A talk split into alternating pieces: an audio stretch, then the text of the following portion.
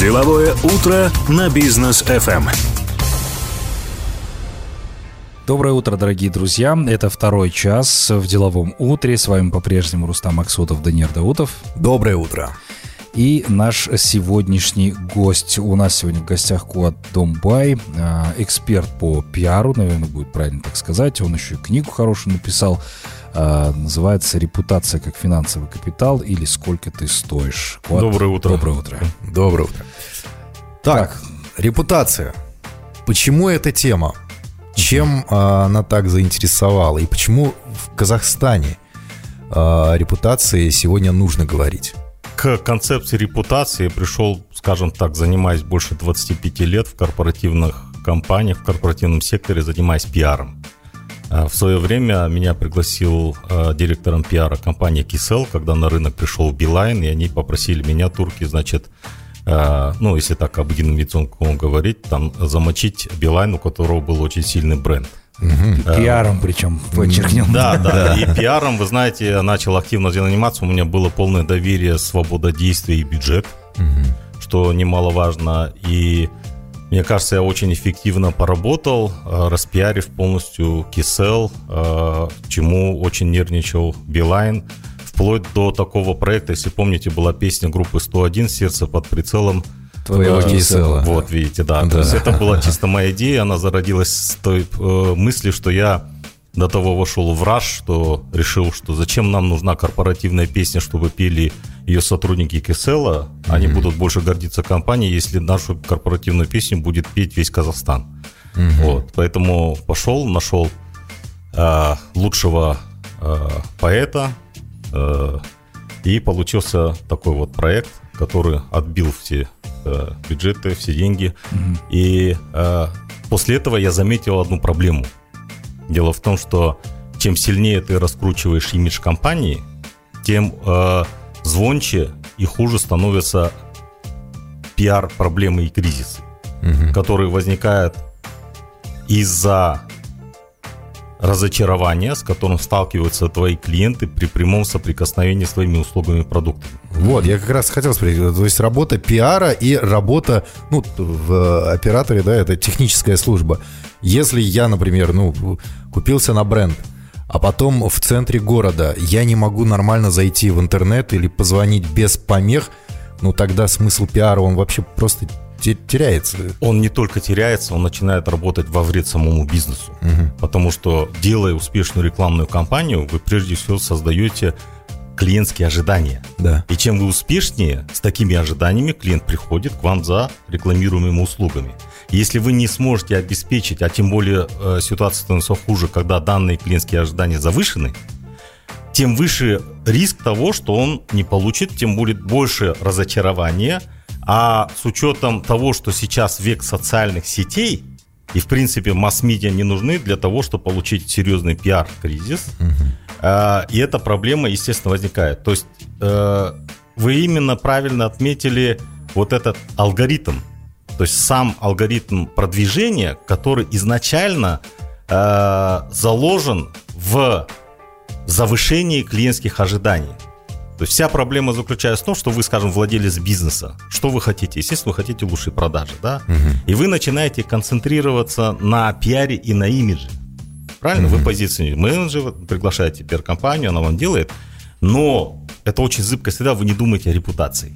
Так, а что теперь тогда делать? Если, например, мы понимаем, что техническая составляющая, ну, не дотягивает, это пиарщикам тогда говорит, ребята, тухтановитесь, стопы, вы сейчас особо там нас не пиарите, потому что нам нужно подкрутить, а пиарщики сидят и говорят, так у нас столько идей, мы хотим, мы а, хотим отбивать свои деньги, зарабатывать. Что делать в этой ситуации? В этой ситуации делается следующее, да, вот представьте, это с точки зрения люди и компании действуют одинаково. В конце концов, организацию управляют люди, да?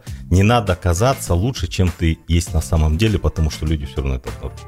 Соответственно, пиарщики, одной из ключевых функций после работы в Киселе, где я там провел плодотворно несколько лет и перешел дальше уже в банки, я понял уже, придя в HSBC банк, а, я понял, что, знаете, приоритетным пиаром заключается, прежде всего, там есть две функции. Внешней коммуникации и внутренней коммуникации. Внутренние коммуникации в крупных компаниях, они часто кочуют между пиаром и HR.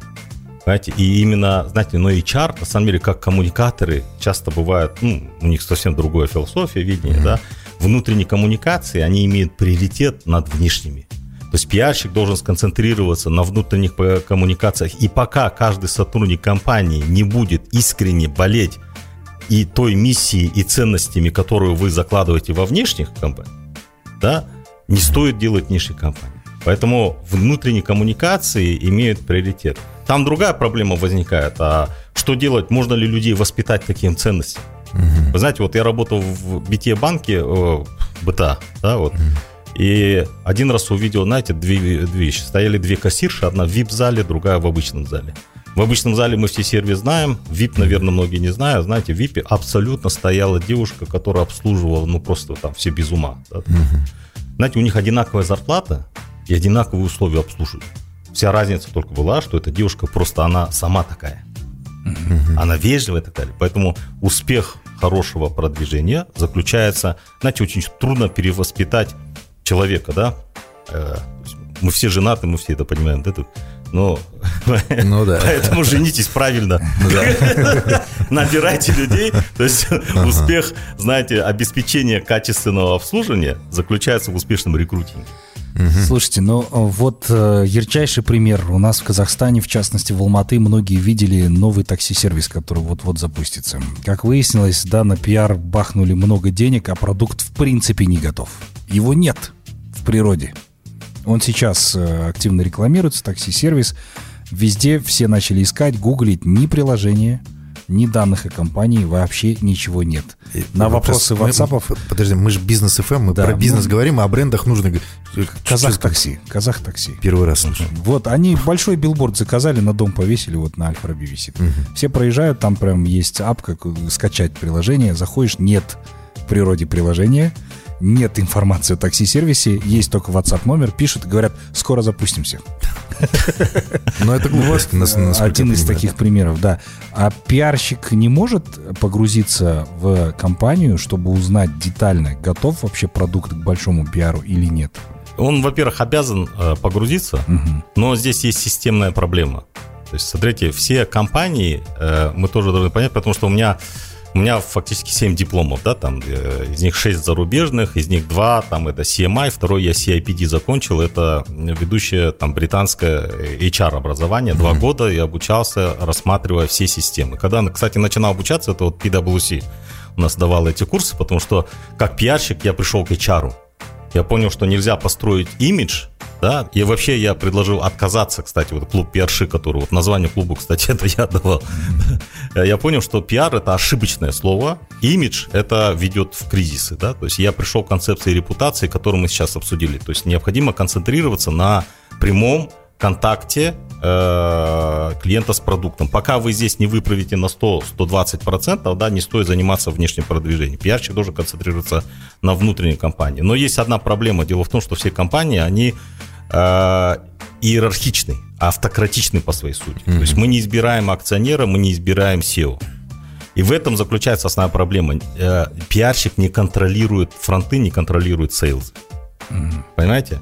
То есть этим занимается HR, этим занимается директор по маркетингу, э, э, директор по продажам там, и так далее, и так далее. Да? То есть в разных организациях по-разному. Да? И нельзя требовать с пиарщика, чтобы он ходил, убеждал, если там люди на самом деле не готовы воспринимать. То есть основным источником правил поведения в организации является не пиарщик и даже не чарщик, а первый руководитель. Угу. То есть первый руководитель должен, как говорится, вот на английском, да, вот это lead by example, да, в виде личного примера. Ты не можешь там требовать, чтобы э, вся страна пересела на машины отечественного производства, да, сам ездит на Мерседесе, допустим. Угу. Да, да. То есть люди все это видят. И э, молва, особенно в казахской среде, Узнуклак, а он, в принципе, работает везде. То есть то, что мы говорим, он работает везде, и ему доверяют да, то есть э, она все равно донесет, и люди, ты единственное, чему научишь, это двуличности, что тебе тоже не надо, mm-hmm. да, то есть основным э, правило или законодателем поведенческих паттернов является первый руководитель, поскольку он имеет автократичное правило и заставляет людей, желая и не желая того. То есть неважно, что он продекларирует. Знаете, э, миссии есть в 99, или если не в 100% компаний но 90% из них сидят в кризисах. Почему? Потому что первый руководитель, то, что провозглашает, он этому не следует. То есть виноват только одно лицо. Как говорят немцы, э, мети э, лестницу сверху. Да, то есть если больше убрать. То есть, ну, это очень то есть должна быть честность в организации и должен быть правильный. А акционер, если он хочет э, реального продвижения продаж, он должен, э, соответственно, понимать эту тему. То есть важна не имидж, важен не имидж, важна репутация. Она достигается путем выстраивания правильной внутренней корпоративной культуры, которая и является источником, то есть культура, корпоративная культура является источником внешней репутации. Вот такой простой алгоритм. И вот в своей книге я очень подробно вот это э, чуть-чуть прорекламирую. Значит, эта книга называется «Сколько ты стоишь?». Uh-huh. На самом деле речь идет о определении э, финансовой стоимости компании. Понимаете? То есть я когда вот пришел, вот э, вторую книгу написал об менеджмент и выступал, кстати, вот в одной из аудиторских большой четверки меня пригласили и сидели по-моему, топ-30 крупнейших компаний Алматы области, все CFO. Я им представил, я разработал в то время, это 7 лет назад, я пришел к выводу, я нарисовал эту диаграмму. Я понял, как работает репутация. Я нарисовал, что это есть э, зависимость, что источником репутации, что репутация важнее, чем имидж. Источником репутации является корпоративная культура, и она состоит из двух слагаемых. Время плюс доверие. То есть, если нет доверительной основы, грубо говоря, вот пришел сейчас Куат Думбай, да, вы меня не знаете, моя репутация перед вами ноль так же, как и перед всеми радиослушателями. Они говорят, код Думбая? Ну, ноль. Почему? Потому что у нас именно нулевое время. Сейчас, говоря и выступая, зарабатываю себе репутацию, и вы формируете свое мнение. Мое мнение, кстати, вот тоже интересный вопрос. Ваше мнение и есть моя репутация. И очень обманчиво даже слово, что я владею своей репутацией, ничего подобного. Знаете, здесь такая есть очень интересная философская вещь. То есть, э, нужна ли репутация? Без репутации я свободен, могу вести себя как угодно. Могу так, могу вообще сейчас ерунду сморозить и все равно, да, да что вы Но про- проблема в том, что я бы сейчас, то, что сейчас буду говорить, вы сформируете мнение, ваше мнение коллективно есть моя, моя репутация. Я не владелец своей репутации. То есть она вроде бы принадлежит мне, но я не, она не принадлежит мне, она сидит, это капитал общественный. Угу. И проблема в том, что она работает как тень. Угу. Да, вы не контролируете вашу тень. То есть солнце светит, она следует за вами везде. Понимаете, она формируется, она, она, это общественный капитал, который, более того, вне зависимости от меня, передается от вас другим и так далее. Для чего она нужна и нужна ли она? Ну, скажем так, с хорошей репутацией, давайте чуть-чуть подытожим, что делает хорошая репутация как с компаниями, так и с людьми. Человек с хорошей репутацией, как и компания, что делает? Ну, давайте по фантазии. Во-первых, его продажи гораздо выше. Во-вторых, высокая репутация спасает во время пиар-кризисов. Если люди доверяют, они говорят, а, нет, это нормальный чувак, или это хорошая организация, я доверяю. Это... А, то есть продажи становятся устойчивыми, долгосрочными, позитивно прогнозируемыми. А компании с хорошей репутацией удерживают лучшие таланты. Да? Соответственно, ниже текучесть кадров. Да? Я, допустим, когда в Каскоме работал, я просто посчитал, вот даже HR-щики, что проблема, они не считают стоимость э, текучести кадров, она огромная. Допустим, в Каскоме она составляла порядка 9 миллионов долларов в год угу. ущерба. Ну, а он Хьюит как-то исследования проводили, там в среднем по миру замена сотрудника стоит порядка там 60, что ли, тысяч долларов. Да-да-да, что, что, а, она очень просто считается. Да. Смотрите, замена одного сотрудника, это э, вот вам простой житей, житейский алгоритм, да. Человек, когда э, плохо работает, он начинает искать работу. Когда он нашел работу, последние два месяца человек плохо работает, то есть фактически в полсилы. Да? Последний месяц, когда он нашел другую работу, написал вам заявление, он вообще не работает. Да? Затем, э, когда вы начинаете искать э, кандидата, то есть э, норма, да, это 30 дней закрытия вакансии, да, но она никогда не соблюдается. В среднем занимает 2 месяца, от 2, ну, в худших да, до 6 месяцев, в зависимости от должности и так далее, да. Даже при учете 2 месяца вы закрываете позицию, да, человек, чтобы войти в работу тем же самым даже кассиром в банке, или там продавцом, у него занимает два месяца, чтобы он обучился, чтобы он понял процедуры и так далее.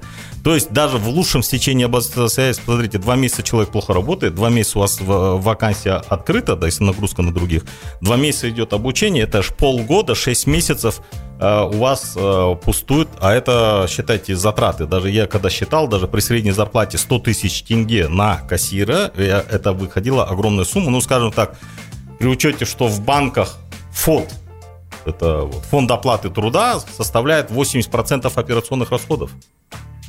80% операционных затрат – это фонд оплаты труда. И теперь считайте, если средняя текучесть по банкам в Казахстане от 22 до 24%, что мы говорим? А теперь считайте, кто будет выигрывать среди банков, если у него есть хорошая репутация. То есть идет, вопрос идет о двух вещах. То есть об огромной экономии э, ваших затратах, благодаря хорошей репутации, да, то есть речь идет о миллионах долларов в рамках, скажем, топ-5 крупнейших банков, да. Если там а, second tier брать, да, то есть это будет 2-3 миллиона долларов.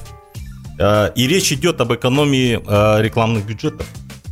Потому что мы можем, ну, как вторую часть хотите обсудить, но на самом деле хорошая репутация, она экономит ваши рекламные бюджеты. В тех же рекламных бюджетах вы как профессионал тоже знаете, сколько у нас тратят компании на рекламу. Ну да. да. Ну давайте прервемся на короткую паузу, позже обязательно продолжим. Друзья, будьте с нами. Деловое утро на бизнес FM. А, итак, дорогие друзья, мы вновь вместе с вами продолжаем. С нами Куат Домбай, а, эксперт в области пиара. Как раз вот разбираем, чем, собственно, Куат может быть полезен. И разбираем его книгу, которую он написал «Сколько ты стоишь. Репутация как финансовый капитал». И как раз говорим о а, вот такой вещи, как репутация. Куат, такой вопрос касательно того, что многие компании, даже крупные, до сих пор грешат тем, что чаще всего путают маркетинг и пиар да, они не знают, что подразумевает под собой в целом реклама. Есть такой большой пласт проблемы, и начинаешь здесь, приходишь экспер, как эксперт и начинаешь разбивать, да, что такое маркетинг, что такое пиар, как это все устроено, как это работает. Вот можете простым языком нашим слушателям донести эту информацию? Это как раз вот вторая глава моей книги «Сколько ты стоишь», поскольку, смотрите, ну, я долго сам над этим размышлял, и в mm-hmm. действительности здесь нет ничего обидного. Там более, по 90% руководителей компаний, а часто и самих там э, директоров маркетологов, они не знают разницы между пиаром и маркетингом. А она очень интересная, я э, очень глубоко это разал. Если простым языком говорить, то есть маркетинг э, концентрируется на продвижении товара. Все, точка. Понимаете? Продукт. Про- продукт. Да. Пиар концентрируется на имидже, но имидж это старое слово. Он должен заниматься в будущем репутацией всей компании.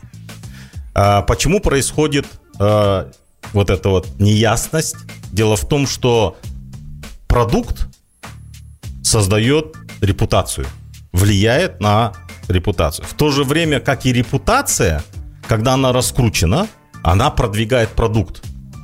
Понимаете? Поэтому я обычно это вот графически изображаю как два круга, накладывающихся друг на друга. Ну вот как инь и янь, да? Белое в черном, черное в белом. Мастер понимаете? Да, да. Ну вот и янь он четко отражает. Понимаете, продукт влияет на репутацию. То есть любое качество падения или хороший продукт, он создает вашу репутацию. И, а, но когда репутация становится очень высокой, да, то тогда любой новый продукт, он не нуждается в рекламном продвижении. Вот давайте посмотрим, допустим, на Монбланк. Монбланк вообще, да, в начале там а, прошлого века он начал продвигаться как продажа э, перьевых э, ручек. Угу. Правильно, да? Да. Но его бренд так удачно раскрутили, что люди не заметили, что он расширил свой бренд на целую новую линейку товаров, э, там, ремень, кожаные товары, да, часы, там, и так далее, там, да. и так далее. Давайте посмотрим Mercedes. Mercedes раньше, он в основном торговал как дорогая марка машин, э, S-класса преимущественно. Но дело в том, что 60% прибыли проходит от меньшего класса машин, и он всегда, естественно, рассматривался, ну, мы посмотрим капитализацию, допустим, Rolls-Royce и Volkswagen.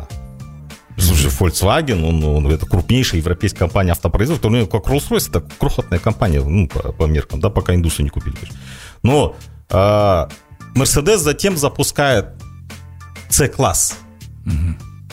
Понимаете? Более доступный. Более да. доступный, больше ниши. И сейчас, если посмотреть вот последние продажи по США, допустим, да, C-класс, он, по-моему, почти практически в три раза а, объем э, продаж превышает S-класс. То есть, видите, это именно тот алгоритм, то есть э, э, пиар и маркетинг это как два крыла. То есть, да, э, очень э, дорого концентрироваться на лететь с одним крылом очень тяжело. Поэтому вам обязательно нужно два крыла, и они друг другу помогают. Вот э, как в каком, допустим, происходит пиар-кризис. Ну, директор по маркетингу, несмотря на свои бюджеты, он не спасает компании. Почему? Потому что он занят продуктом. Да, то есть спасает, ну, маркетер не пишет пресс-релизы. Да, то есть, ну, фактически пиар, он, конечно, имеет более широкий. И здесь есть другие еще вещи, которые тоже более глубинные, я для себя открыл. Э, дело в том, что работаешь ты с продуктом или с репутацией, обуславливает и инструменты, которые ты используешь. Это тоже здесь путаница. Вот, допустим, все мы работаем с медиа. Но дело в том, что, смотрите, задача маркетолога в чем заключается? Она очень проста. Продать продукт, да? Как ты можешь продукт? У него фактор скорости. Потому что чем больше ты продаешь за единицу времени, тем больше прибыль, то есть все. Как ты можешь быстро вызвать э, продажу путем, понимаете, путем эмоций? То есть, если вы посмотрите на суть э, рекламных модулей, да, тот же закон билбордов а, а, Аиша, да, там, Аида, uh-huh. да, там, Attract, Interest, да. Desire, Action, да, это закон, другими словами, называется закон 4 секунд, если вы знаете. Uh-huh. То есть, на билборд тратит 4 секунды, которые человек должен увидеть, во-первых, привлечь его понять, понять продукт и захотеть его купить. То есть, быстрее, чем эмоция, ты никак этого не продашь. Поэтому маркетинг э, концентрируется на ярком, броском, красочном, на всем, что вызывает эмоции. Это может быть э, хороший запах, это может быть хороший вкус, если мы посмотрим закон сэмплинга. Вот вам в рот нам бесплатно йогурт пихает. Почему? Слабый ли это инструмент? Нет. Мы влюбляемся благодаря эмоциям. То есть это сильнейший инструмент, и он быстрый. Но в чем проблема эмоций? Он как быстро возникает, вы видели красивую девушку там? Угу. Влюбились, да? Сильные эмоции? Сильно, да. Продукт но хорош, но пиар страдает. Да, да. Но теперь смотрите, а в чем занимается э, репутация и пиарщик? Он работает не на эмоциональном уровне. Пиарщик работает с убеждениями. Угу. Понимаете? Что нужно, чтобы человеку убедить? Нужно, вот то, что мы сейчас делаем, нужно с ним разговаривать. Правильно? То есть вот это убеждение, как раньше это говорили в Алмате, я помню тогда, студентами были, говорят, это бабки есть, говорят, нет, бабок нет, хотели с девушками познакомиться, придется работать интеллектом, да, как говорится. Да. Вот, вот это вот как ага. работает компания. Ага. есть, хочешь, бабки есть, иди маркетингом, бабок нет. Работай интеллектом. И вот это вот две разницы. То есть пиар поэтому низкобюджетный, да, но он работает долго. Понимаешь, сформировать мнение можно только там, э, ну, я могу поменять мнение всей страны, мне нужен только бюджет и срок два года. Слушайте, Квар, а вот вы, вы тут говорите про пиар, про репутацию, про э, убеждение и так mm. далее, да, упомянули бренд Mercedes, мы все знаем войну брендов автомобильных, да, есть Mercedes воды, BMW воды, там э, Audi воды и так далее, да, и какой бы крутой Mercedes не придумали, тот, кто изначально ездил на BMW, он будет всегда защищать BMW. Какой бы э, крутой телефон не придумали китайцы, тот, кто покупает Apple, он будет покупать Apple. Сколько бы он ни стоил, как бы у него не отставали технологии и так далее, да? То есть вот это вот действительно любовь к бренду, репутация невероятная. Я не знаю ни одного бренда в Казахстане, который бы, к которому относились так же. Вот э, сегодня один мобильный оператор, он снизит цену, и чуть подкрутит э, качество интернета и связи. Я с удовольствием перейду.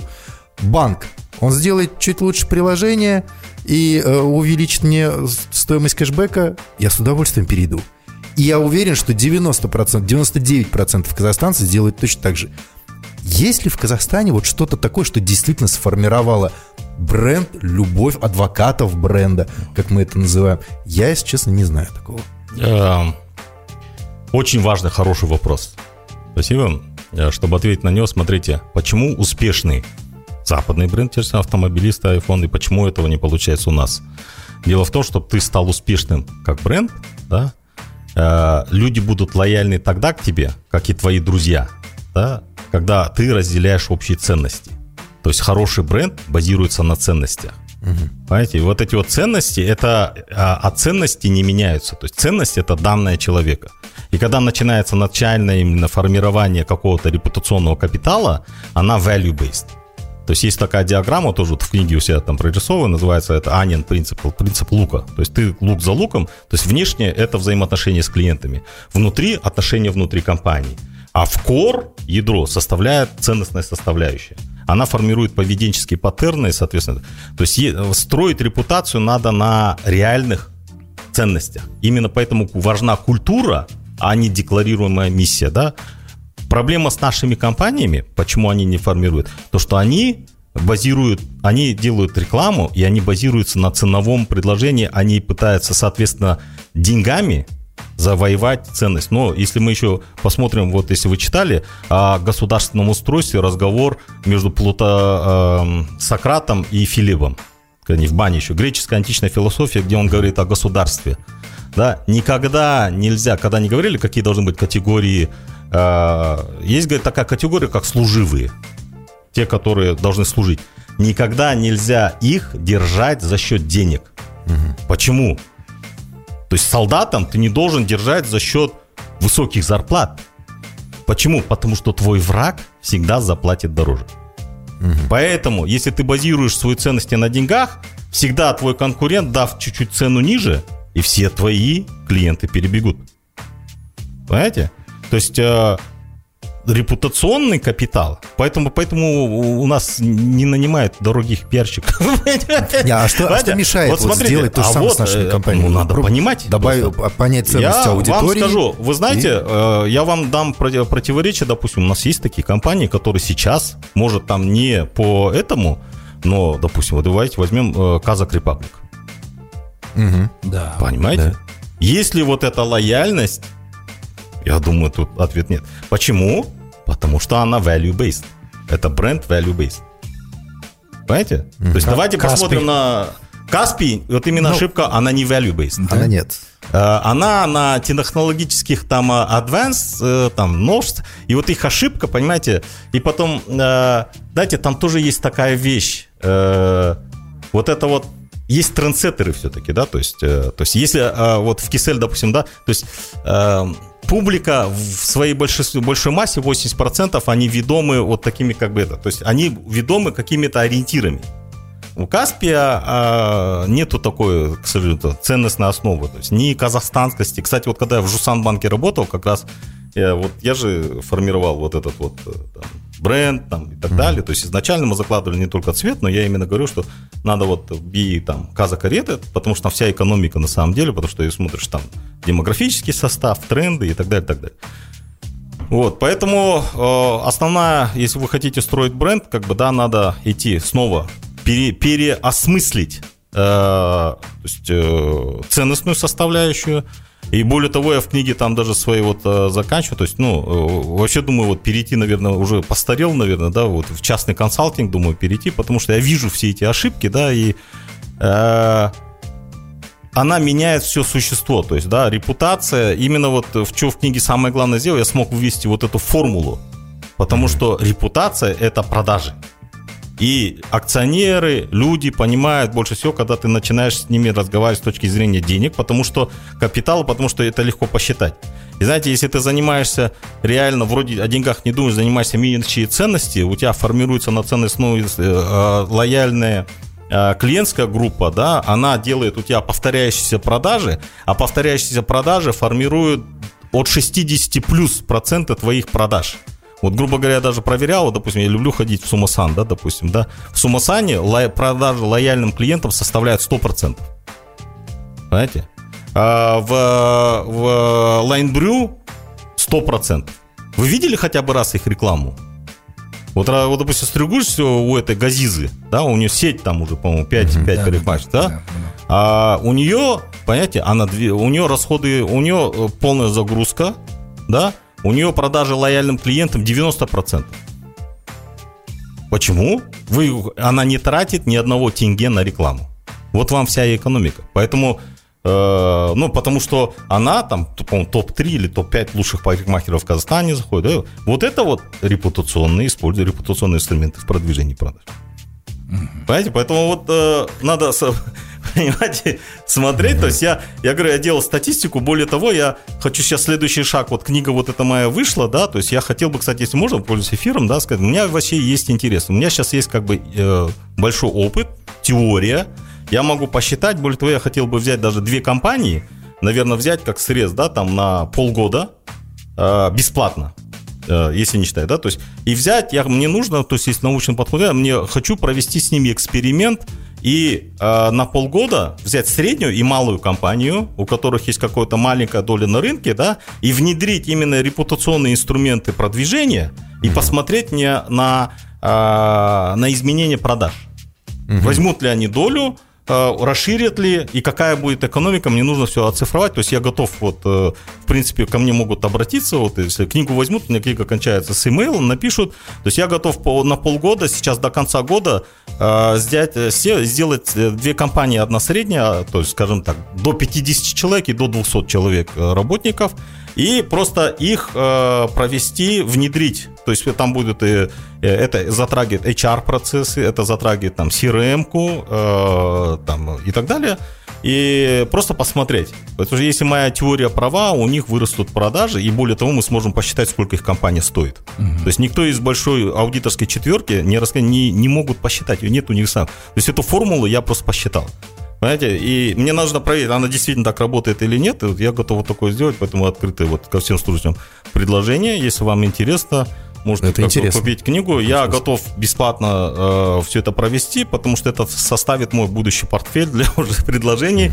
И книга сейчас готова у меня на английском языке. На самом деле я ее написал на английском языке. То есть я написал ее в прошлом году, я вот ушел там с Жусамбанка, взял отпуск, как в Брюсселе сейчас вообще в Европе живу, как Карл Маркс почти в тех же районах написал эту книгу, все изложил. И потом думал, ладно, на русский переведу, короче, потому что я ее на самом деле таргетировал выпустить э, через CMI, который я закончил, там, и так далее. Но на английском языке очень сложная структура отбора. Вот, написал на русском, отправил нашим. Э, никто, кроме там некоторых лиц, у меня там не стали брать. Э, отправил россиянам, и вот э, крупнейшее там российское частное издательство «Альпина» э, она приняла, более того, президент позвонил, там сказал, что он хочет отдельно, если я в Москву приеду со мной как бы там поужинать, потому что мы, они, они четко поняли, как бы, о чем я говорю. Президент Альпины. Альпины в Москве, да. Просто. И, знаете, потому что, ну, я говорю, вот эти вот все формулы и инструменты, они на самом деле универсальны в любой культурной среде. Мы зря, есть особенно, но они работают что в казахской среде, что там в российской, что в европейской. Понимаете, у меня там есть пять конкретных инструментов э, работы, э, то есть э, с репутацией как кошельком. Вы знаете, репутации, можно также, это, это финансы, это ваша стоимость, и вы можете так же, как ее делить, взять, взять займы, дать. Интересно. Ладно, спасибо. Так, ну давайте прервемся ага. на короткую паузу, позже продолжим наше общение. Будьте с нами, друзья. Деловое утро на бизнес FM. Мир за ночь. Итак, э, мы продолжаем, дорогие друзья. Куат Думбай здесь по-прежнему с нами. Говорим о, о репутации. А, Куат, ну, э, много проговорили про репутацию компании и так далее. Ваше отношение к личному бренду и экспертов, которые сейчас э, появляются в Инстаграмах, в социальных сетях и так далее. Что, кстати, легче продвигать? Бренд компании или бренд первого руководителя одного человека? Люди любят персонифицировать и э, скажу вам сразу откровенно, легче продвигать бренд первого руководителя. И легче. Почему? Потому Но что идет это. Но э, есть, э, с этим же идет и риск. Понимаете, да? То есть, ну, в смысле, любая персонификация, а нет идеальных людей. То есть э, возникают соответствующие риски. То есть у компании, где, которая продвигается за счет э, первой личности, там, э, ну вот, допустим, у вас нарисован здесь на стене там э, Apple, допустим, да, то есть он, он умер, а у Samsung нету первого лица. Угу. Но тем не менее она как машина работает, там продвигается да. и так далее. Им тяжелее, но это системный подход и так далее, да. То есть, Более того, там да, руководитель есть, э, Samsung замешан в скандалах. Да, ну то есть зависит, наверное, от этапа то есть э, всякие компании находятся на разных этапах продвижения, да. То есть если вам нужен взрывной скачок, то за счет, э, скажем так, эмпатии, за счет харизматичности первой личности вы можете быстро выскочить. Вот. Можно скомбинировать. Я говорю, это два крыла. То есть вы должны комбинировать маркетинг с пиаром, то есть эмоциональное комбинировать с ценностным, с устойчивостью и так далее. И они друг друга вытаскивают. То есть это нам махать надо двумя крыльями, поэтому ответ такой. А что касается странового пиара, а сейчас у Казахстана такие возможности. У нас супер дипломатичный президент, да, который своими высказываниями, ну, просто там становится звездой всех социальных сетей не только в нашей стране. У нас есть супер э, звезды, да, тот же самый Димаш Кудайберген, Иманбек, Лена Рыбакина, которая на Уимблдоне всех порвала, наши шахматистки, э, Асаубаева, там, Абдумалик и так далее. Столько возможностей, а о Казахстане э, нас путают с Афганистаном, с Пакистаном, где-то на Западе. А как вот наш казахстанский бренд, в, в чем особенность, что, с чего начать работу над Вы знаете, пиаром? вот проблема с нашим правительством, это и она до этого была, и не совсем решена сейчас, это в отсутствии эффективности. Угу. Ну, грубо говоря, я еще когда там работал, то есть оно, ну, грубо говоря, допустим, печально известный кейс с Буратом. Да. Вот. А ответное решение было простое, я его более того высказывал там на Фейсбуке. Я говорю, вы знаете, э, ну, нельзя там э, э, в пункте А проблему решать пунктом Б, надо работать в пункте А, потому что поэтому решение Бурата было очень простое. Надо было бюджет, который выделили, да, грубо говоря, нанять того же Шварценеггера, и следующий терминатор должен был пройти в Астане. Угу. Понимаете, надо, ну, в смысле, бить э, железное железным и просто перебить, тогда все увидели, что это не какой-то там э, Буратистан, а там Шварц казах, там, грубо говоря. Ну, это как пример. Просто сила, пропагандистская сила кино, она огромна. То есть э, пропагандисты, они очень четко знают силу каждого инструмента и продвижения. И ты спортом редко сможешь, это надо накопительную силу иметь для того, чтобы превзойти э, и сформировать. Но это любое формирование э, восприятия требует системных усилий, требует там бюджета и требует профессионализма.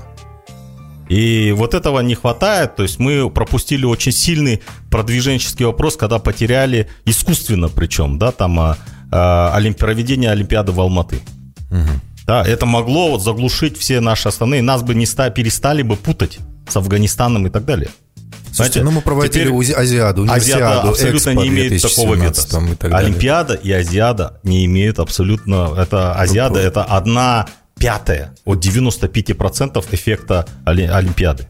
Я говорю, понятно, но деньги-то какие были выделены. Вот, в том-то и дело, что никуда. нам бы Олимпиада по деньгам обошлось бы очень никак, потому что все было-то с момента построено. То есть нам надо просто провести, но этого не хотели делать, потому что условием было между нами, что опять потребовали, что она должна в Алмате и в Астане пройти.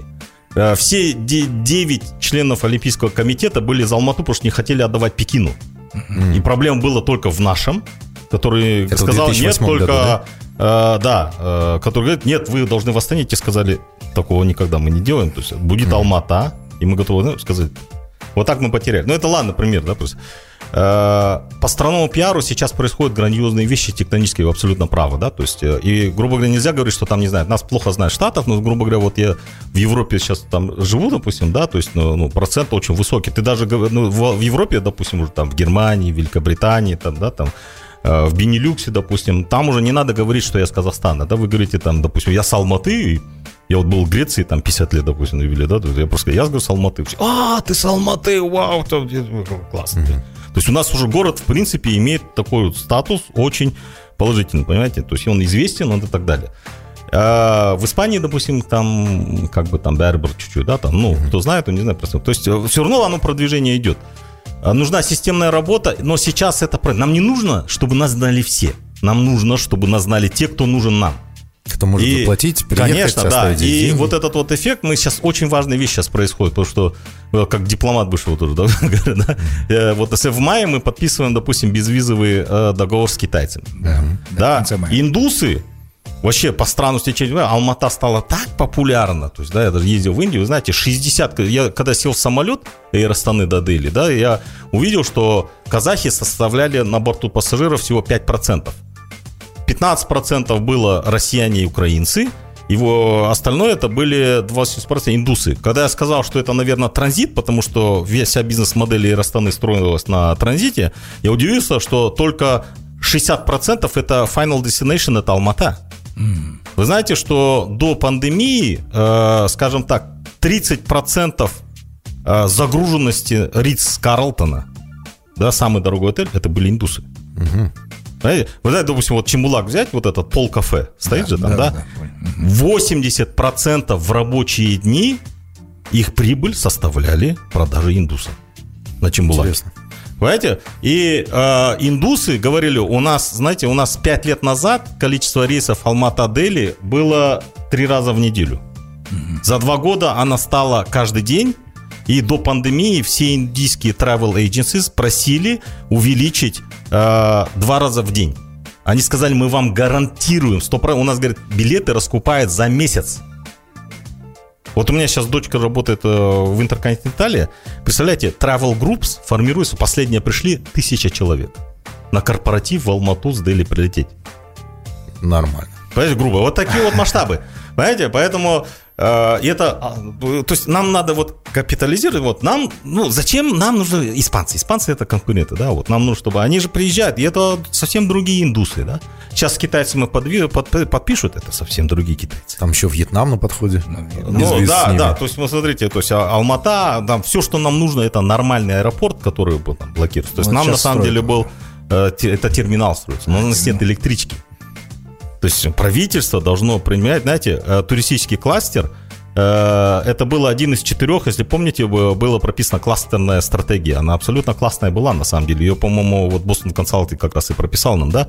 Э, там, по-моему, третьим или вторым значился, на самом деле, для диверсификации экономики, да, это был прописан туризм, где Алмата формирует, а у нас Алмата это 60, 80% сервисный город, да, то есть это формирует туризм, да, то есть аэропорт сделал Дубай, то есть нам нужен был нормальный аэропорт в деле. Нам нужна была электричка, и нам нужно действие правительства по строительству электрички э, в пригороды и электрички с аэропорта. То есть и тогда будет взрывной эффект. То, что сейчас происходит, это на самом деле происходит не особо даже благодаря, ну сейчас вот визовые хорошо, но нужны инфраструктурные решения. Понимаете? Ты-то хоть застрой Астану, но, сори, давайте будем прагматичны, да, когда у тебя снег в Астане, да, индусы туда не поедут.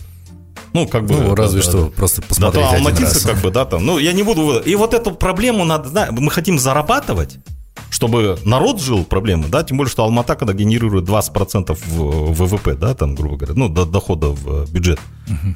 э, ну, тогда надо делать инвестиции в инфраструктуру, снимать пробки, да, там, выставлять э, стандарт, да, потому что у нас все остальное, все у нас есть. У нас есть классные кафе, у нас шикарные цены, у нас мирового уровня, допустим, э, кафешки, цены в два раза ниже, чем в Европе за тот же самый сервис, за тот же самый стейк там, и так далее. Есть о чем задуматься, но и последний вопрос, где книгу вашу можно купить? Спасибо, да, для меня это очень важный вопрос. Ее можно купить э, в сети Меломан, э, во всех книжных, наверное, магазинах. Она сейчас только выкладывается, там задержка произошла. Также она продается в России, э, в онлайн. Дело в том, что вот по договору там чуть-чуть другое название. Я хотел написать вообще там смерть пиар, короче, да, то есть потому что речь а, в России сказали, что смерть у них это плохо будет продвигаться. Ну, в нынешних да, условиях. поэтому они называются конец пиара. Конец пиара, конец репутация пиара. как финансовый капитал в казахстанском варианте называется сколько ты стоишь, мне это будет, ну, я сам настоял на таком названии, потому что она говорит именно об расчете, и купить можно ее онлайн, э, на, просто набрать код Думбай, она сразу станет э, выскакивать, либо ее можно купить в магазинах, спасибо большое, буду благодарен за поддержку, и в силе остается мое предложение для тех, кто хочет э, поп попробовать. Буду рад ответить по имейлу. Более того, обратная связь мне будет очень э, ценно, потому что я говорю, то есть это все э, эмпирически, все это практически, и книгу отличает именно практические советы для того, как поднять продажи. Угу. Да, супер, спасибо большое, это был Куат Думбай. А, дорогие друзья, ну а мы с вами прощаемся, оставайтесь на волне Бизнес ФМ. Куат, э, супер получилось интервью, спасибо вам большое. Удачи, а, успехов вам. Сіздерге көп рахмет, сау болыңыздар. Да. Сау болыңыз. До свидания.